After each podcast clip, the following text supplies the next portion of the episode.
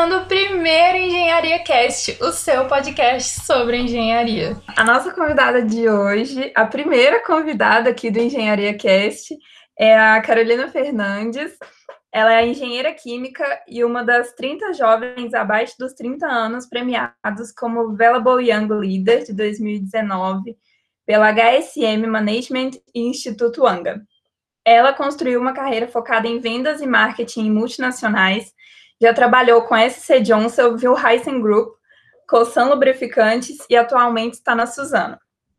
Ela também possui um histórico de trabalhar no exterior, como Estados Unidos, Reino Unido, Argentina, Chile, Paraguai, Uruguai e Bolívia. Além disso tudo, a Carol também dá mentorias para ajudar os mais jovens a acelerarem suas carreiras. Muito chique, né? Nossa Senhora! Ah, que isso, Gabi. Antes de até começar aqui o nosso bate-papo, eu queria super agradecer o convite. Eu acho a iniciativa aqui do podcast sensacional. É uma oportunidade muito bacana para que a gente possa ir contando um pouquinho das nossas histórias e motivando é, novas pessoas que estão entrando no mercado de trabalho, especialmente as novas meninas engenheiras que a gente conhece por aí. Obrigada mais uma vez pelo convite. Ah, obrigada você por ter aceitado, porque fazendo esse tanto de coisa e ainda tirou um tempinho para estar aqui com a gente, então muito obrigada mesmo. E primeiro eu queria que você contasse um pouco da sua história, como que você escolheu a engenharia química, agora trabalha em uma área totalmente diferente, né? Como que foi a sua chegada até aqui? Bom, eu acho até que você fez uma boa prévia é, apresentação. Acho que deu para pincelar um pouquinho o que foram esses últimos anos como engenheira química no mercado, mas é como eu cheguei a decidir essa profissão, acho que é interessante. Eu sempre fui uma boa aluna no colégio e eu tinha muita aptidão por, por exatas. Eu realmente sempre soube que eu cairia para a área de exatas. Então, quando você pensa nessa área, é quase lógico você chegar na engenharia. Eu venho de uma casa que meu pai era engenheiro, então eu tinha uma influência muito forte dentro da engenharia, dentro de casa. E aí só restava, então, na minha cabeça, de forma muito lógica e conclusiva, é, entender qual seria a engenharia mais adequada para mim. E aí eu pensava, bom, tem produção que eu acho muito bacana, que tem ali um, um viés de gerenciamento, pode ser interessante. Tem civil que estava num boom na época, estava com super, uma super onda de construção civil, mecânica, tinham muitas opções. Mas eu acabei vendo na engenharia química, eu acho que o que me pegou na época foi uma ampla gama de possibilidades quando formada. Então, eu não tinha muita uhum. certeza de qual engenheiro eu queria ser. Eu só sabia que eu queria ser engenheira. E aí, quando eu vi que dentro da engenharia química eu podia ter da atuação na própria área química da indústria, é, poderia ser de óleo e gás, poderia ser de bens de consumo, poderia ter tantas atuações técnicas. E eu falei, bom, eu acho que se der é, qualquer problema no meio do caminho, eu ainda tenho várias outras escolhas. E eu acho que até aí, pensando nesses últimos anos, isso acabou se provando verdade. Ainda que hoje eu não tenha uma atuação técnica, eu poderia, sim, dentro de todas as indústrias que eu participei, ter agido como engenheira, seja dentro da área de bens de consumo, como foi na Johnson, na área de óleo e gás, é, na própria área de papel e celulose. Tem espaço para engenheiro em qualquer lugar, especialmente engenheiros químicos. Então, foi assim que eu cheguei nessa profissão. E aí, é, à medida que o tempo foi passando, as coisas também foram acontecendo de forma muito natural. No início, eu realmente queria honrar o título da engenheira. É, dentro da faculdade, fiz é, fui monitora, é, fiz iniciação científica, fiz todo aquele pacotinho do universitário para realmente chegar nos processos seletivos uhum. e ter um diferencial. E quando eu cheguei na, no, no estágio, eu, era, eu trabalhei na área de pesquisa e desenvolvimento. Então, eu já estava mais ali dentro o quê? De um sentido é, mais técnico da engenharia, eu estava muito presente junto com as amostras, é, desenvolvimento da, dos aspectos físico-químicos dos produtos que a Johnson estava lançando para a área de aircare. Então, aquilo ali me fazia sentir honrar a minha profissão que eu tinha escolhido alguns anos atrás. Depois, quando formada, veio logo uma oportunidade para trabalhar na área de óleo e gás. E aí foi um momento bem ímpar e bem, bem decisivo na minha carreira. Eu tinha uma vaga que me foi ofertada como engenheira de vendas. Até aquele momento, eu nunca imaginava que dava para juntar engenheira com vendas. Eu falava, ué, ou é técnico ou é corporativo, não estou entendendo. E aí, assim, topei porque me falaram assim: você vai embarcar, você vai para a plataforma, você vai para todos os PSVs, você olha ali, não sei se vão ter muitas cariocas aqui escutando, mas você vai passar na Ponte Rio-Niterói você vai ver tudo que está ali na Baía de Guanabara. Eu falei, bom, nada melhor do que usar um EPI para me chamar de engenheira. E topei esse desafio, que foi lá na Williamson. E, e aí foi durante esse, esse momento que eu fui entendendo que eu poderia sim ter um viés técnico, que eu trabalhava ali fazendo é, a análise de motores e toda a parte de, é, de manutenção técnica e química dentro do, dos navios, das plataformas e das sondas, mas também eu poderia desenvolver algumas outras frentes dentro da minha carreira, que seria, por exemplo, vendas que aí poderia realmente fazer a prospecção de, novas, é, de novos clientes, de novas é, atividades técnicas dentro das embarcações que a gente já atuava. E aí eu fui entendendo, através dessa experiência, que talvez eu não tivesse tanto esse perfil técnico que alguns anos tanto me chamou a atenção. Eu talvez tivesse mais aptidão e interesse para uma parte mais corporativa, de gestão, uma parte que me trouxesse um pouco mais para estratégia e menos específica, que era o que aquele, aquele viés técnico me traria. E dito isso, aí eu acabei, na, no, depois quase ali no limite de dois anos de formada, que eu já estava na, na Williamson, eu falei, putz, eu estou aqui naquele limite, que é para fazer, para aplicar para trainee.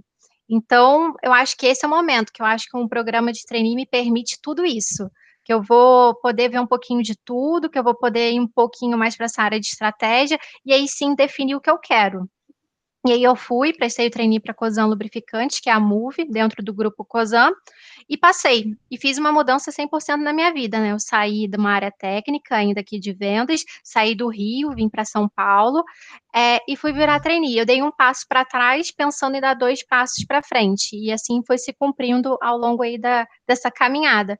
E depois, então, aí eu pisei na Faria Lima, virei é, bem da parte corporativa, e fui descobrindo que, como engenheira química, lá de tantos anos atrás que eu tinha decidido, ainda assim era uma carreira que me dava muita base para estar tá ali, que me ajudava nessas competições né, de processos seletivos e que realmente fazia, sempre ia me agregar algum valor no momento das minhas atividades do dia a dia.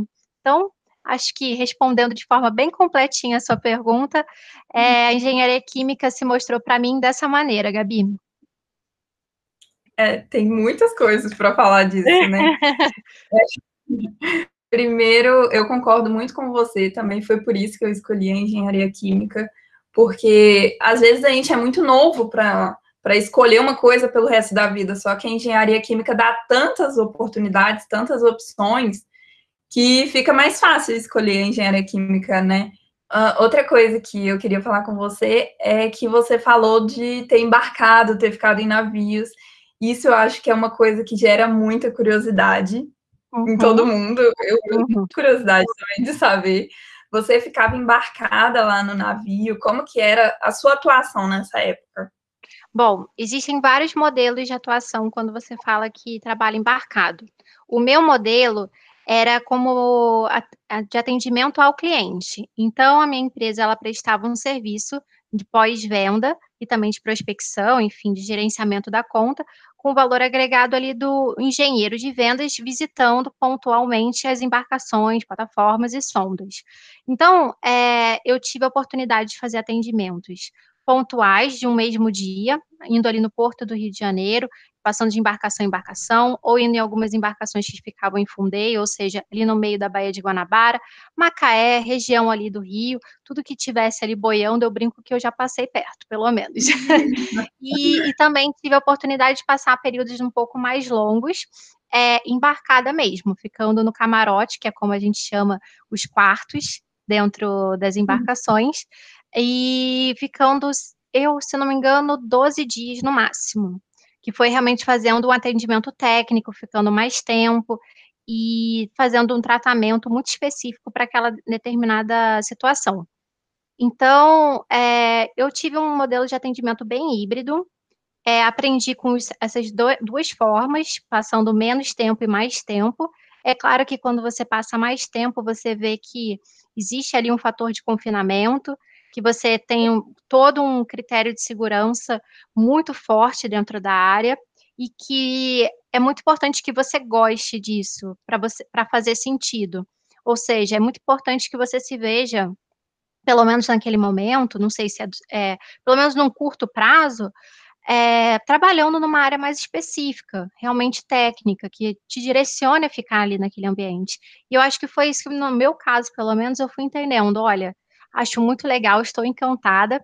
Até mesmo quando hum. eu fazia o atendimento é, técnico, até dos tanques sépticos das embarcações, ou seja, eu, eu mexia literalmente no esgoto das embarcações, eu estava uhum. feliz por um tempo, porque eu falava, não, é isso, eu estou sendo engenheira, estou muito feliz, é, trabalhava desde a água potável até essa parte não tão interessante, mas eu estava muito feliz, porque aquilo é, fazia sentido. A partir do momento que eu fui falando, putz, eu não sei se eu quero pegar helicóptero para ficar indo no meu trabalho, não sei se eu quero pegar uma lanchinha para entrar aqui todo dia no, nessas embarcações, Aí eu fui fazendo essa reflexão, mas sem dúvida, o meu aprendizado durante essa fase, seja sob o ponto de vista de pressão, é, sobre o ponto de vista de segurança, todos os, todos os fatores envolvidos, eu carrego até hoje. Eu não tiraria essa parte da minha carreira, é, e eu, eu incentivo muito quem tem curiosidade de ser engenheiro a talvez buscar esse caminho, se fizer sentido, claro. Mas, mas assim, engrandece muito, muito mesmo. Muito legal. É uma coisa muito diferente, né? Não é tão comum da gente ver. Eu sou de Minas Gerais, aqui não tem isso. É verdade. Mas é assim, é, é, é diferente, e mas ao mesmo tempo é muito acessível. Eu acho que se tem aqui algum engenheiro que tem vontade de, de buscar essa, esse caminho, Hoje até, né, por exemplo, eu lembro que a bordo eu ia, eu encontrava gente que morava em todos os lugares, especialmente essas pessoas que já trabalham em turnos, ou seja, 14, 14 dias, né, 14 dias em terra, 14 dias em mar, é, tem, você pode morar onde você quiser, até mesmo em Minas, sem, sem cheirinho de uhum. maresia, você pode morar, porque você depois vai estar tá, é, no seu descanso, e isso não vai importar para a empresa antes mesmo de pandemia lançar a tendência de home office, já existia essa hum. possibilidade para quem queria trabalhar é, offshore. Então, acho assim, para mim foi muito bacana, eu tenho ótimas recordações. É, fiz meu, tive um churrasco no meio do mar, na, numa plataforma, é, que a minha vista era o oceano mais azul que eu já vi na minha vida, nunca vou esquecer disso. É, então, assim, existem coisas muito bacanas que são experiências que você leva para o resto da vida, não só profissionais, mas pessoais também. Tudo é uma experiência válida, né? Te trouxe até aqui. Sim, sim, sem dúvida. E falando um pouco dessa época ainda, Carol, eu imagino que era um lugar majoritariamente masculino, né? Uhum. Isso não te incomodava? Como que era essa situação? Foi muito engraçado, porque dentro da faculdade eu via muitas engenheiras se formando comigo. Eu não tive no meu curso é, muitos amigos só homens, eu tinha várias uhum. amigas. Então, eu tive na minha cabeça que quando eu me formasse, eu encontraria essas mesmas meninas engenheiras que se formaram comigo em todos os lugares. Seria o lógico, seria o natural. Mas é, quando eu fui para esse desafio como engenheira de vendas é, no meio offshore, eu falei: meu Deus, cadê todo mundo? Onde que estão essas meninas, onde que estão, e até mesmo não só no meu nível, né, que era estava entrando ali no mercado de trabalho, mas especialmente quando eu olhava para cima nas lideranças, onde estavam essas pessoas? Em quem que eu poderia me inspirar? É, o que, que eu deveria fazer? É, qual é a referência que eu devo seguir? Eu realmente fazia essas perguntas para mim todos os dias, porque já era um clima, um clima não muito receptivo e sem ter uma mínima referência, era assustador para mim alguns dias. Eu ficava, cara, eu estou fazendo o que aqui? É, mas eu tinha, como eu falei aqui ao longo do nosso, nosso bate-papo, muita vontade de estar tá lá. Então, isso me manteve firme por muito tempo. E o que acabou me mantendo também firme foi uma vontade de abrir portas para outras meninas que no futuro se interessassem. Eu achava que isso era super importante, assim, se, já, se não tem ninguém aqui, então eu que vou abrir esse mato, eu que vou capinar o mato aqui para o pessoal chegar. É, isso batia muito forte em mim. Mas é, isso, assim, quando eu penso, tem seis anos que eu, eu comecei nessa área. Pode parecer pouco tempo, mas eu, eu acredito e tenho esperança também, não estou próxima desse mercado hoje, então acho que outras pessoas podem falar um pouquinho melhor, que esse tempo de seis anos já deve ter melhorado, mas há seis anos atrás, a consciência de mulheres no mercado, consciência de ter gente, de ter diversidade de forma geral, era muito menor, era muito menos comentado. Então, essa questão de ser um ambiente realmente machista era ainda mais evidente.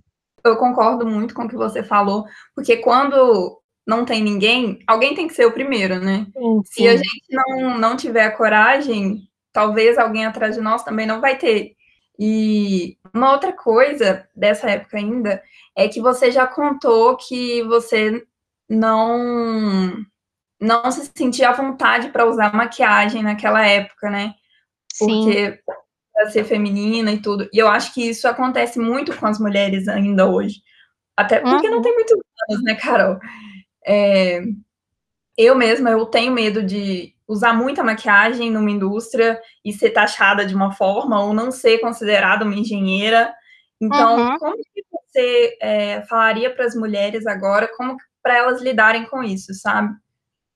É, assim, esse fato de eu, na época, não me sentir confortável usando maquiagem era muito atrelado ao fato de que, aos poucos, eu, bom, já não podia usar nenhum acessório por, por conta de segurança. Então, uhum. é, eu que já era uma mulher feminina, gostava de usar é, um brinquinho, um anelzinho, já tinha tirado isso de mim. A unha, é, praticamente descascava sempre, porque eu estava mexendo uhum. constantemente em alguma coisa química que ia tirar o esmalte. A maquiagem foi a última coisa que eu senti saindo de mim é, durante esse período que eu trabalhei embarcada e que eu acho que foi mais, não foi tanto uma consequência do, da parte química que eu manuseava e nem da parte de segurança. Realmente foi uma parte de ser um ambiente mais machista mesmo.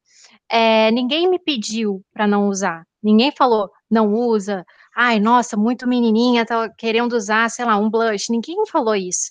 Mas é importante pensar que quando você não tem um ambiente inclusivo, você acaba forçando de uma maneira indireta as pessoas se adaptarem ao que elas veem. E o que, que eu via naquela época? Eu via muitos homens. Eu não queria ser uhum. definida por eles como a única mulher ali. E na época, uma menina, eu era muito nova. Então, eu, eu queria chamar o, men, é, o mínimo de atenção, ou seja, ser o mínimo definida por ser mulher, e ser o máximo definida como uma engenheira competente, que estava fazendo o meu trabalho, que eu estava indo ali entregar um bom serviço. Então, é, foi isso que aconteceu nessa minha experiência. Hoje em dia, é, já é diferente, até porque eu migrei para uma área que é corporativa, tenho mais maturidade também, então, a minha relação já é diferente. Eu realmente gosto de me vestir bem, gosto de estar é, confortável é, no meu ambiente de trabalho e tudo mais. E não estou mais usando EPI, isso também ajuda um pouquinho. Mas eu acho que o fator determinante, ainda assim, é muito o ambiente e a maturidade que a gente tem com isso. Então, a minha, é, minha recomendação para jovens engenheiros que se veem numa situação como essa seria não se deixem absorver por, por algum ambiente, é, sejam vocês mesmas, porque se é para vocês quererem usar maquiagem, lógico, acho que vale sentir um pouquinho ali do ambiente para você não ser destacada por isso. É a minha única ressalva, porque é, quando lidamos de uma forma profissional, você tem que escolher o que você quer realmente que seja destacado, ou seja, você quer que a sua maquiagem do dia seja o seu foco, ou você quer que é, o seu trabalho ali seja. Às vezes vale você sentir um pouquinho o ambiente, mas nunca deixe que isso iniba a sua verdadeira personalidade. Faz um, um blend, né? Encontra ali um meio do caminho que funcione para você. Nunca iniba quem você, ser, quem você é, porque eu acho que a melhor é, coisa que você pode fazer é explorar a sua potencialidade, a sua individualidade.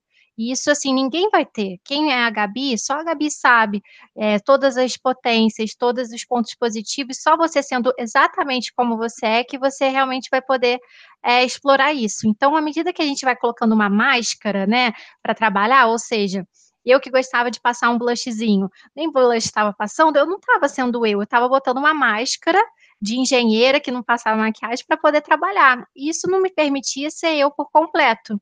Então, não, eu nunca poderia ser a melhor versão de mim profissional também.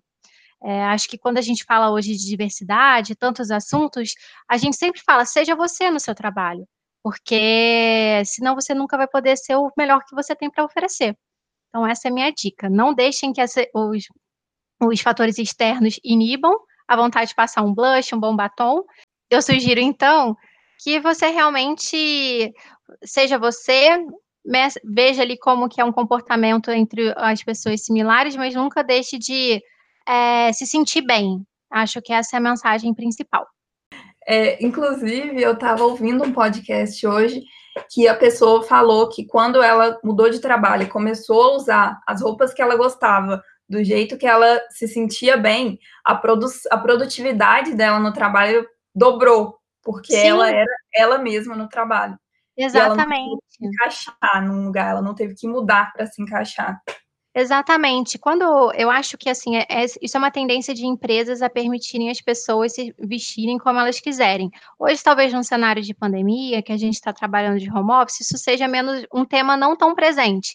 Mas no momento que a gente regressar para os escritórios e qualquer que seja o ambiente de trabalho, eu tenho muita esperança e também certeza de que a maioria das empresas vão é, permitir uma, uma maior flexibilidade aí do dress code de modo geral.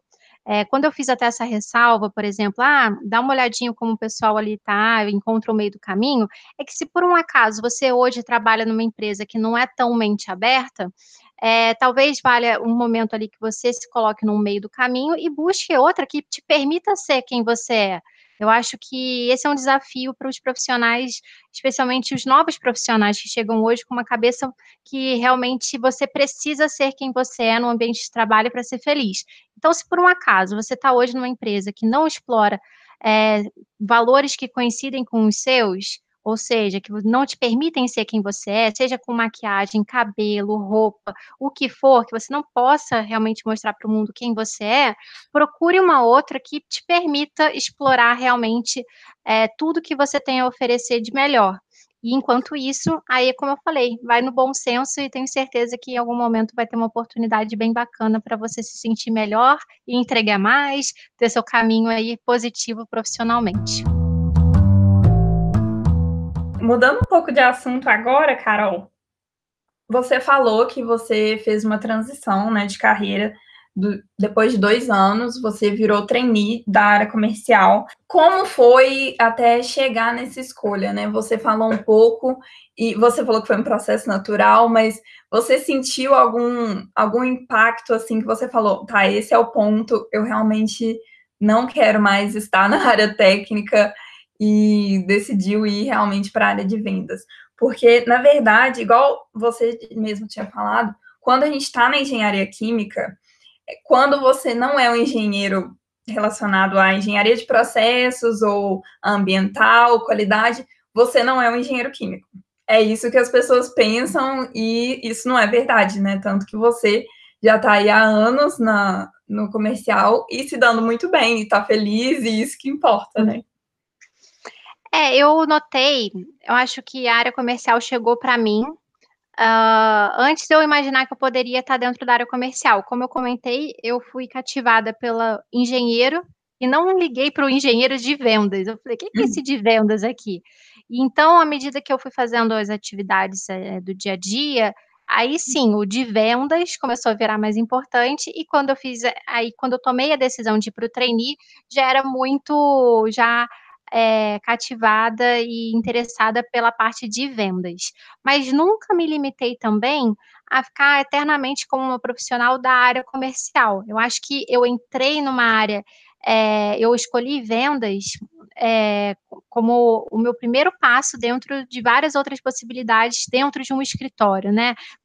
De uma opção de uma carreira não tão técnica, não tão especialista, mas sim um pouco mais generalista.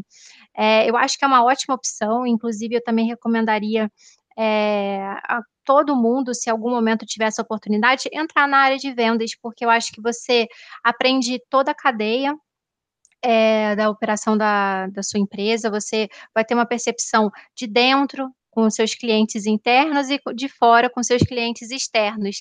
Isso também ajuda no seu networking, que você começa a conhecer pessoas de diferentes indústrias, você vê a perspectiva de diferentes pessoas. Então, assim, eu acho que é, é uma área muito interessante que eu jamais imaginaria no momento que eu estava me formando. É, e que te possibilita situações mil. Eu, por exemplo, já fiz gestão de key account, de distribuidor, de canal indireto, hoje trabalho com gestão internacional. Então, assim, poxa, quantas mil coisas dentro de uma área eu posso também me desenvolver? E quantas coisas que eu aprendi nesse meio do caminho também vão me ajudar num, num futuro próximo passo, que seja em marketing, que seja é, numa área de finanças, enfim.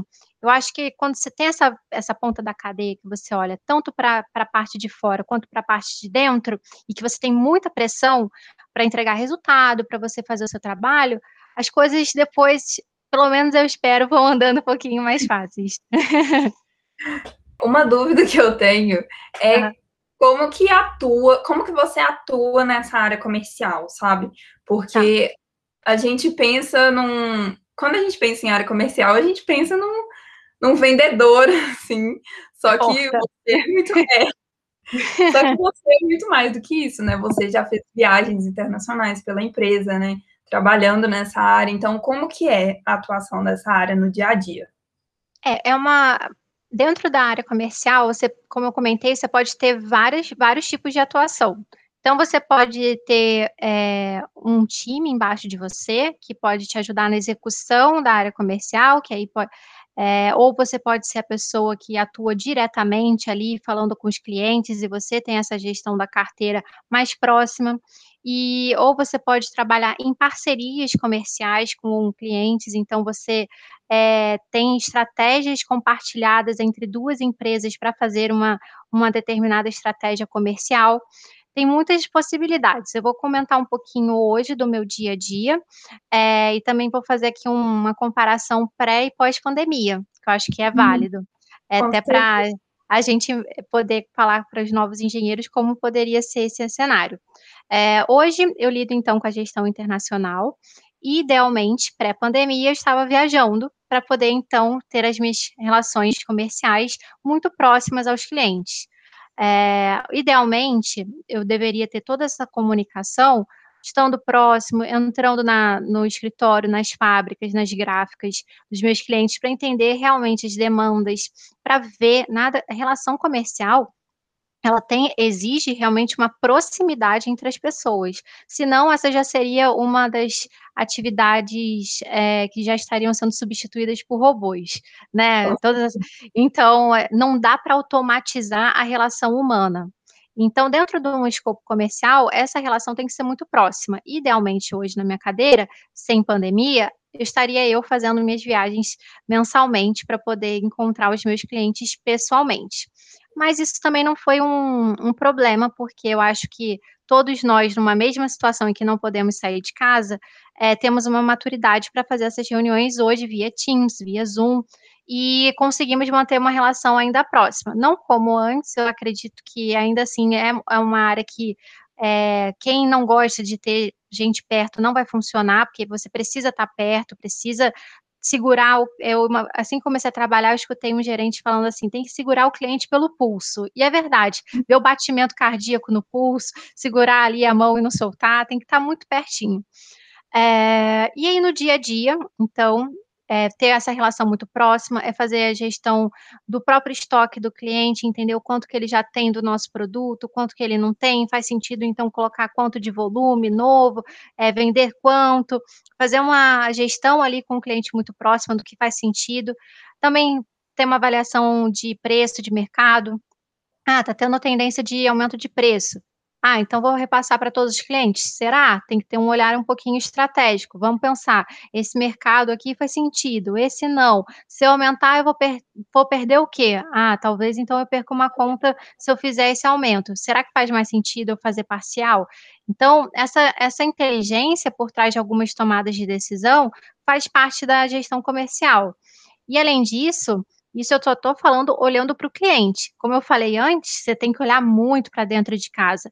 Então, é garantir que o customer está fazendo os inputs dos pedidos, é garantir que logística está ajudando com a gente para fazer esses transportes, nesse caso, internacionais, da forma mais alinhada possível, é garantir que produção está rodando no tempo certo, porque se atrasar, vai atrasar todo o envio internacional.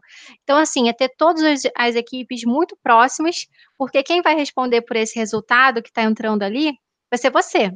Então, eu duvido que a pessoa que esteja no lugar ali do comercial vai querer deixar tudo solto para no final falar assim: ô, oh, você não trouxe o volume, você não trouxe o dinheiro que você prometeu, e aí? Porque você que é o responsável. Então, no dia a dia, é, eu diria que está muito próximo da cadeia para fora com o cliente e muito próximo da cadeia para dentro com os clientes internos. E garantir que o plano, a estratégia da, da companhia seja é, executada. Vendas é execução. Então, você tem que estar tá, é, com tudo muito ali, todos os pratinhos é, sendo é, bem geridos para que você consiga trazer esse resultado que a companhia está esperando. É, então é uma área muito estratégica, né? Exato, é, tem, que, tem que entender um pouquinho de tudo é, e tem que ter uma visão bem macro. Ou seja, você não pode só pensar ali na, numa venda, se ela tem que entender, essa venda vai fazer sentido? Esse cliente aqui é um cara que vai pagar direitinho, é um cara que vai é, me trazer uma rentabilidade boa, ele vai depreciar um outro mercado, algum canal indireto, ele vai me dar mais dor de cabeça do que lucro. Então, assim, não é vender por vender, não é só bater na porta, pronto, uhum. toma aqui o, sei lá, toma o, o meu biscoito que eu estou vendendo, não é uma venda, não é assim, né? Quando a gente vê vendas em cenários tipo grandes corporações, tem muita gente envolvida, tem muita coisa para você avaliar, e isso te traz esse pensamento estratégico, sim, Gabi. Eu acho que ajuda muito é, nesse desenvolvimento profissional dessa habilidade, especialmente. É, eu acho que a gente, não sei se só no Brasil, mas em outros lugares, mas aqui no Brasil principalmente, a gente tem um preconceito com a palavra vendas, né? Uhum, Quando uhum. vai vender alguma coisa, você já fica com o pé atrás, sem sequer ouvir o que a pessoa ia falar.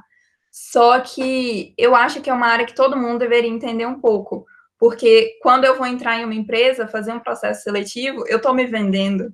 Eu estou vendendo para entrar em algum lugar. Quando tudo isso envolve venda, né? A gente envolve venda todos os dias, só que a gente não gosta da palavra. É porque a gente não gosta de receber aquele e-mail querendo vender coisa pra gente. A gente não gosta quando tá no, no Instagram e vê alguém arrasta para cima, compra aqui no meu link. A gente não gosta de ver essa venda forçada. Então, como que é, a gente não usa a venda como algo depreciativo e entende que é fundamental para qualquer área da vida, que nem você falou. Se você não soubesse vender, você não vai entrar em processo seletivo nenhum. E também, dentro de nenhuma empresa, você vai conseguir crescer. É, e muito dificilmente você vai conseguir vender seus, por exemplo, eu não trabalho na área de vendas, eu trabalho numa área de finanças. Ah, eu só falo de número, eu não quero nem saber do resto. Mas se você não souber vender o seu projeto dentro para as outras áreas, você não vai conseguir. Não deveria ser tão, tão visto de forma depreciativa é, a palavra vendas aí no, no, quando a gente vê nos currículos das pessoas. Eu acho que mostra muita resiliência pra, é, de forma geral, assim, as pessoas que trabalham em vendas e que vão galgando aí bons espaços, certamente foram muito resilientes, porque existem várias adversidades para você vender, seja mercado dando problema, vem uma pandemia no meio do caminho, tem problema de produção, tem problema de suprimento, tem um bando de coisa, e essa pessoa tem que se manter firme e passar confiança para o cliente. Então, tem muito ponto positivo aí dos meus colegas que trabalham na área comercial também, uhum. pode ter certeza.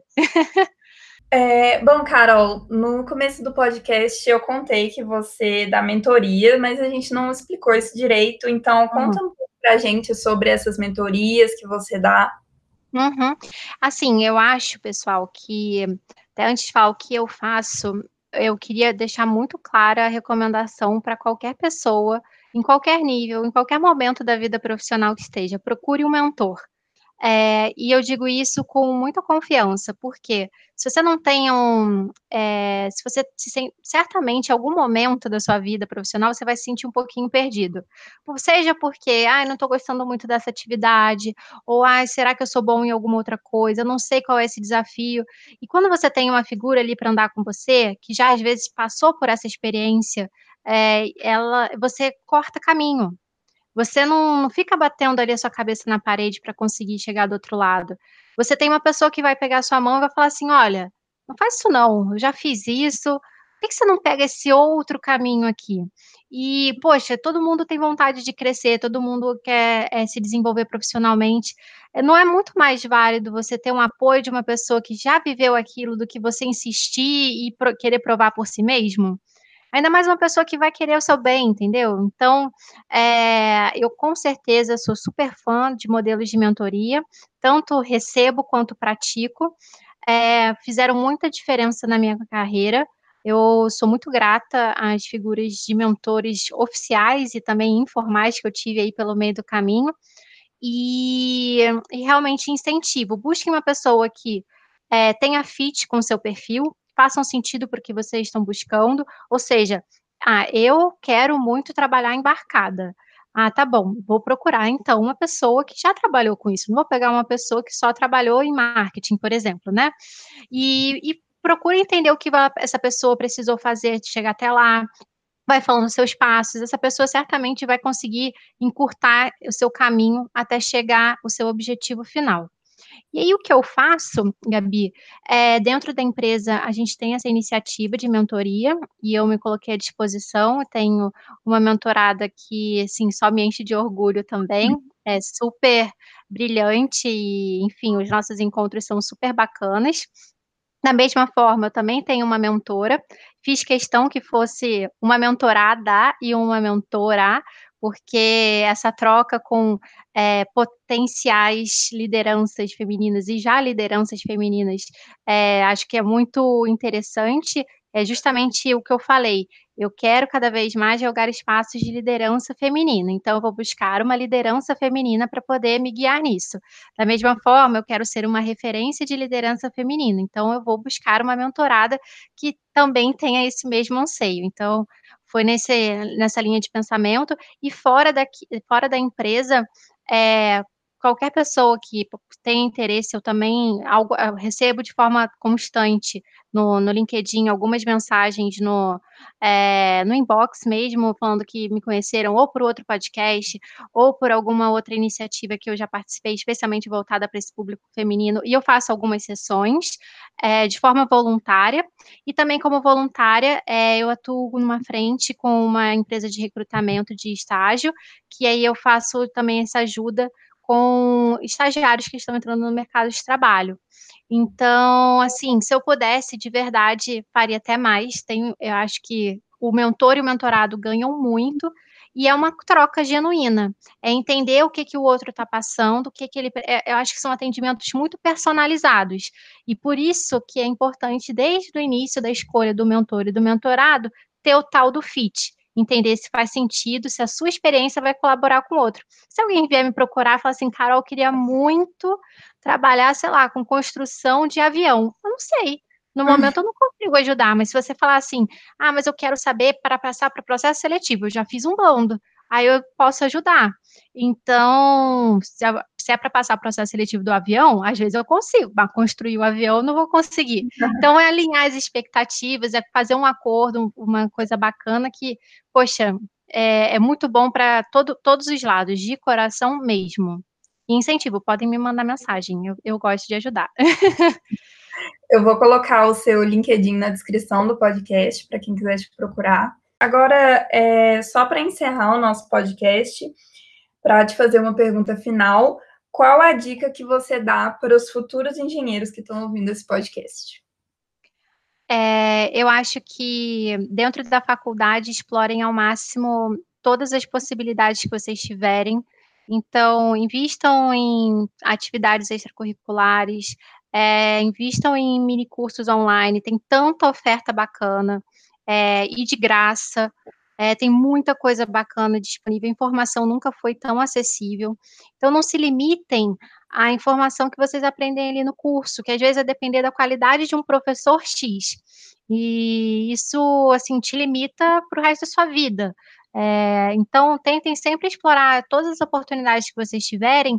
E uma coisa que eu lembro muito da minha época de, de curso, de, de graduação, é que muita gente ficava assim, ai, é, tem que se formar e tem que ir trabalhar na fábrica, tem que trabalhar embarcada, como eu tenho que tem que ser engenheiro. Eu mesma tinha essa crença muito forte em mim, porque se eu não fizesse isso, eu não era engenheira, eu tinha um negócio, assim, e eu via muita gente se formando comigo com esse mesmo pensamento. Não se deixem levar, não sei se vai ser o caso aqui de todos, mas talvez uma pessoa que esteja escutando isso já vai valer a pena. Não se limite, eh, esse pensamento de: "Ah, eu só eu escolhi um curso com 17, 18 anos, é, e eu tenho que ir com isso o resto da minha vida. Não, é furada, gente. É, se permitam guiar a sua vida, se permitam guiar a vida profissional de vocês conforme o que vocês estão sendo felizes fazendo.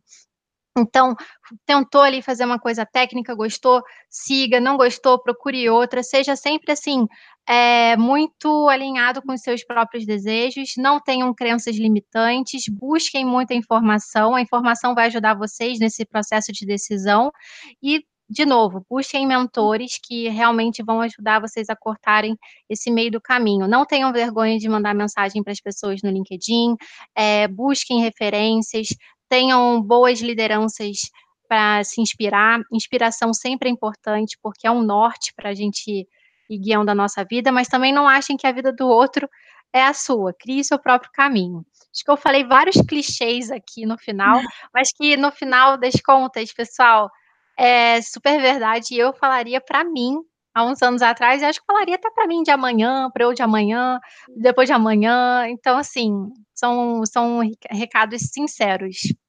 Ah, muito obrigada, Carol, de novo, por ter aceitado. Foi muito enriquecedor. Até eu vou anotar umas coisas aqui que você falou. Então, muito obrigada por ter aceitado. Eu vou reforçar aqui o meu agradecimento por esse momento. É, sou super incentivadora de iniciativas como essa para pessoas que estão entrando no mercado de trabalho, que estão saindo da faculdade. É, eu acho que isso faz parte aí desse, dessa proposta de buscar conhecimento, de buscar informação. Podcast também é informação, também é conhecimento. Saber de histórias de outras pessoas também é conhecimento. É, e eu achei incrível a sua iniciativa, estou muito feliz por estar aqui. E desejo todo sucesso para o podcast. A gente está começando com essa entrevista. Desejo todo sucesso com as próximas entrevistadas, os próximos entrevistados. E me mantenho aqui disponível para qualquer engenheiro, engenheira que queira buscar um pouquinho mais de detalhes sobre o que eu posso compartilhar enquanto minha experiência.